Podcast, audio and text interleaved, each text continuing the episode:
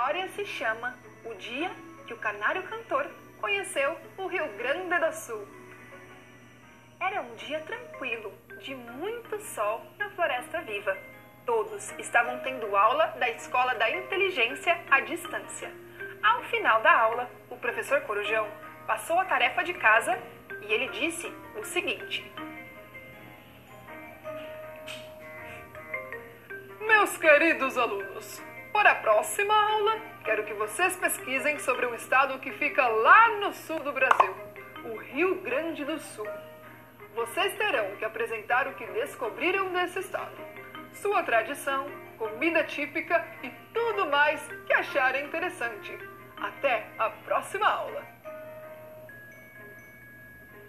Terminando a aula, o canário cantor, que estava sentado num galho de árvore, pensou.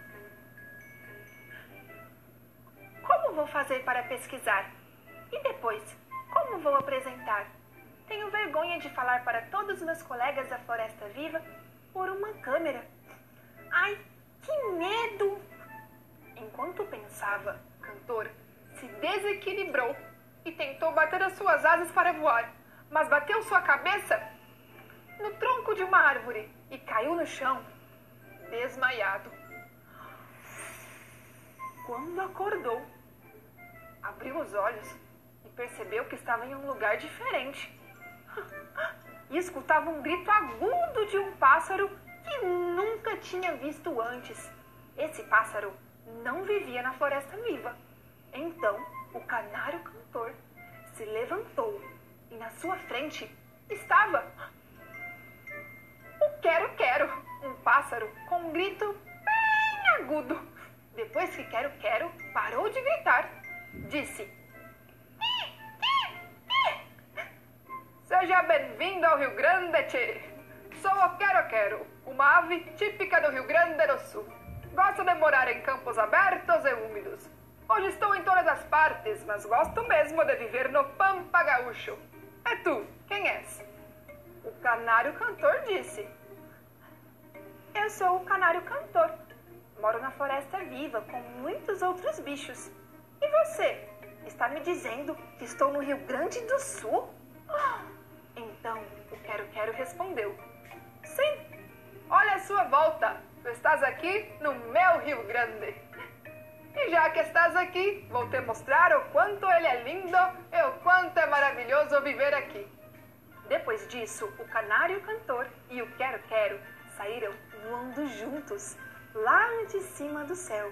O Quero Quero foi mostrando o Pampa Gaúcho, aqueles campos lindos.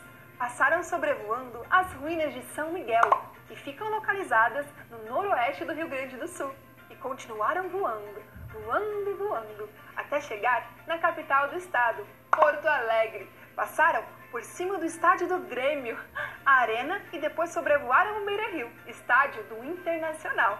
O Quero Quero perguntou: Tu torce para o Grêmio ou Inter? No Rio Grande do Sul, o futebol é muito forte. Cantor não sabia o que responder. Depois de passar pelo Beira Rio, pousaram na orla do Guaíba e ficaram ali, sentados, olhando o lago. Foi quando o quero-quero tirou de sua mateira a cuia, a erva mate e sua térmica com água quente. Então, fez um chimarrão para os dois tomarem enquanto conversavam. O canário cantor falava dos seus amigos da Floresta Viva. Foi a primeira vez que ele experimentou o chimarrão. Achou um pouco amargo no início, mas depois mateou tranquilo com o quero-quero.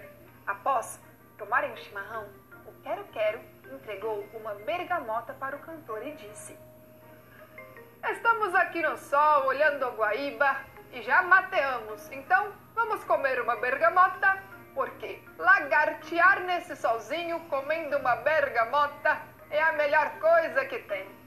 Ainda mais com esse friozinho que está fazendo. O canário cantor não entendeu nada mas aceitou o convite. Adorou experimentar a bergamota. Achou parecida com a tangerina e ficou ali, pegando um sol com o quero-quero, contemplando o belo. Depois de curtirem muito a orla do Guaíba com chimarrão e bergamota, o quero-quero levou o canário cantor CTG, o Centro de Tradições Gaúchas. Lá, ele experimentou o churrasco e o arroz carreteiro, aprendeu as danças típicas e, como o canário cantor gosta de cantar, aprendeu a cantar uma música gaúcha.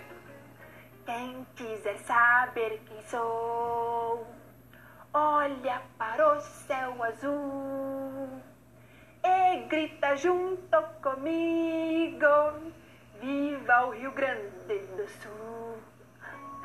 Enquanto estava cantando, fechou os olhos e, quando terminou de dizer: Viva o Rio Grande do Sul!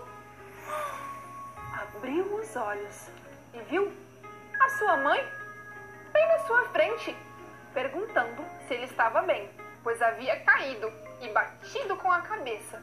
O cantor estava bem e cheio de ideias para apresentar o que aprendeu em sua viagem dos sonhos para o Rio Grande do Sul.